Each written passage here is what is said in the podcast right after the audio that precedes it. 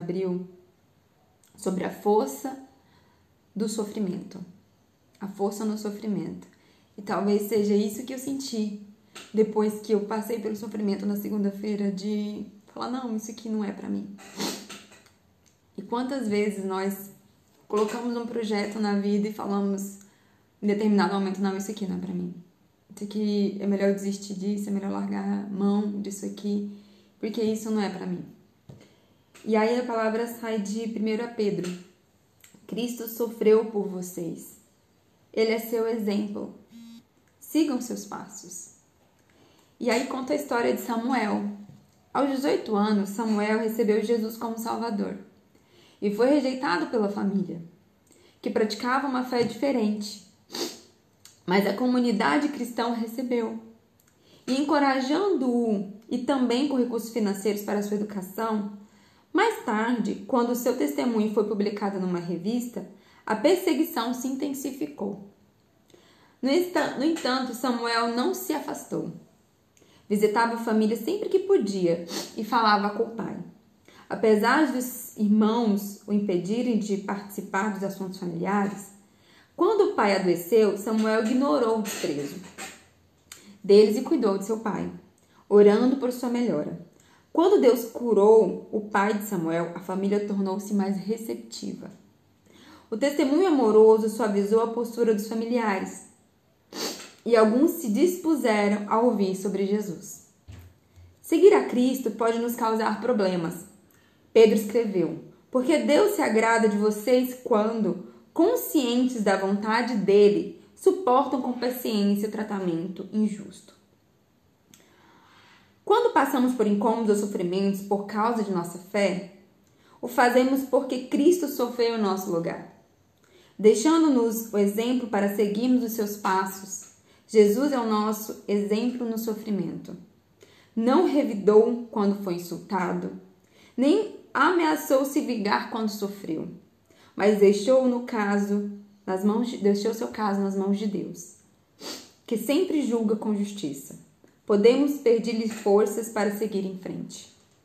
Senhor Jesus, ajuda-me a seguir o teu exemplo. Quando sofremos por Jesus, ele nos sustenta na jornada. E é verdade. É tão engraçado que esse texto parece muito com uma parte de mim. Quando é, eu comecei, eu não era cristã, eu não era uma pessoa, eu vou dizer, que nasceu em berço, lendo a Bíblia, orando e. Eu não sabia nem ler uma Bíblia, gente, eu não sabia nem o rumo de uma Bíblia.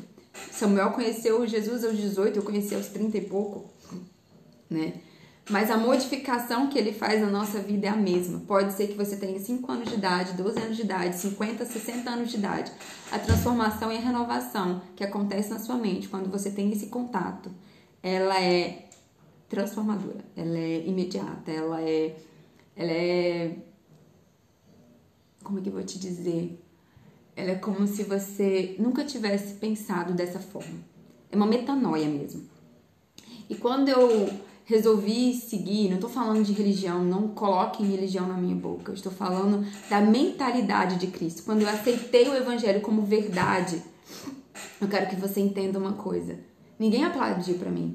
Poucas pessoas aplaudiram para mim. Principalmente quem era da minha origem não entendia o que tinha acontecido comigo, porque eu era tão tranquila, tão gente boa, né? Vivi uma vida tão legal. E aí as pessoas, mas que que é isso que ela tá inventando agora? Minha filha, vão te roubar, vão... Minha mãe, né? Com proteção de mãe. Eu também tinha essa mesma perspectiva antes de viver é, essa vida que eu tenho hoje. Eu achava que, ai, que loucura, gente. Pensa na pessoa que falava de, de, de gente cristã, que nem eu. Ai, um povo doido, né? Povo que... Você sabe falar de Deus, de Deus. Porque a minha imagem de Deus era deturpada. Era diferente. A minha vida espiritual era diferente. E o diferente é, da sua realidade é fora da sua casinha, então você não quer viver aquilo.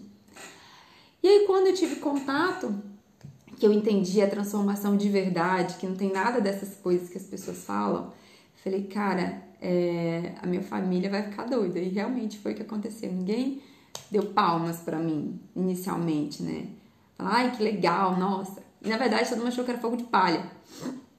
Mas quando foi, eu não desisti. Eu fiz como Samuel, eu fui indo, fui mergulhando, porque eu estava sedenta dessa verdade espiritual. Eu estava com sede. E quando você passa, imagina quando você passa 6 horas, 7 horas, 8 horas sem beber um gole de água.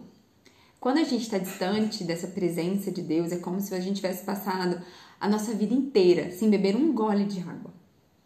Lembra daquele, daquela passagem onde o samaritano encontra Jesus no poço? Então, aquela água viva, gente, tem muita gente que acha que bebeu, mas não bebeu ainda. Então eu tava, eu falo de mim, eu vou falar hoje de mim.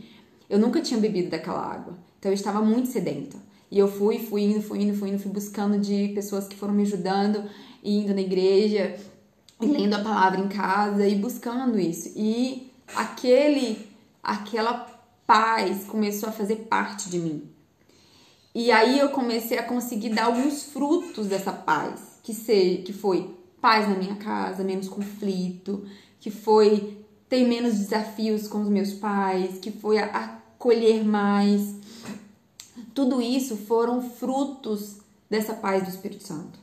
E aí foi quando as pessoas que estavam próximas a mim, principalmente as da nossa origem, né, da nossa casa, que nos conhecem desde o zero, foram entendendo que esse para mim era o melhor caminho. Não que eles seguissem o mesmo que eu, mas eles entenderam que esse para mim era o melhor caminho. E tá aí uma coisa, quando você se transforma, quando você busca esse, auto, essa, esse autoconhecimento mesmo, que você entende que você é um espírito, quando você busca isso, é uma coisa, gente, não se preocupem com o outro, não se preocupem é, em carregar seu marido, em carregar sua mãe, em carregar seu amigo, em carregar qualquer pessoa. Vá você, e por espelhamento, ou se eles quiserem escolher ir no mesmo caminho que você, pode ter certeza, você vai ser a primeira pessoa que eles vão te procurar. Eles vão procurar. Mas não busque o caminho tentando puxar todo mundo. Não busque trilhar esse caminho falando, não, se eu mudar aqui, se eu for, é, meu marido vai mudar, meu marido vai largar isso, ou minha mãe, ou meu. Não. Isso aí, gente, é a gente desonrar quem tá com a gente. A gente tem que amar as pessoas como elas são do jeito que elas são e não querer modificá-las. Uma coisa que a gente aprende muito. Parece que não, mas a Bíblia nos ensina muito sobre autorresponsabilidade, que é uma palavra que a gente fala tanto hoje. Autorresponsabilidade. E eu vou já falar sobre autorresponsabilidade falando justamente de textos da Bíblia. Que é essa autorresponsabilidade sobre a sua própria mudança. Então, Cristo não vem na sua mente para que você mude seu marido, ou mude seu filho, ou mude. Não, ele vem para que você se transforme e para que a sua mudança impacte o mundo, impacte o lugar onde você está. Mas só se você quiser e se você aceitar. Então, eu queria falar hoje para vocês sobre. A gente fala que não, mas qual que é o maior projeto de Deus quando criou o mundo? Qual foi o nosso o maior projeto dele? E eu fui entender que eu e você somos o maior projeto dele. O maior projeto de Deus somos eu e você. Só que ele fez um plano. E a gente fala tanto hoje sobre plano, sobre planejamento. Eu tenho falado muito sobre planejar, sobre organizar e tal, sobre metas. E aí eu quero trazer uma reflexão sobre isso, porque a Bíblia também nos ensina isso. E o maior propósito de Deus foi justamente a criação humana, foi justamente o relacionamento entre Deus e a criação, para que nós desfrutássemos disso. Mas aí a gente fala assim: ah, então ele devia ter criado primeiro a gente.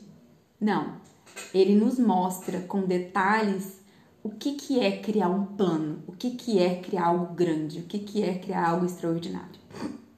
E quando a gente vai para Gênesis, gente, a gente olha assim, meu Deus, Deus é grande, Deus é poderoso, Deus é, é extraordinário.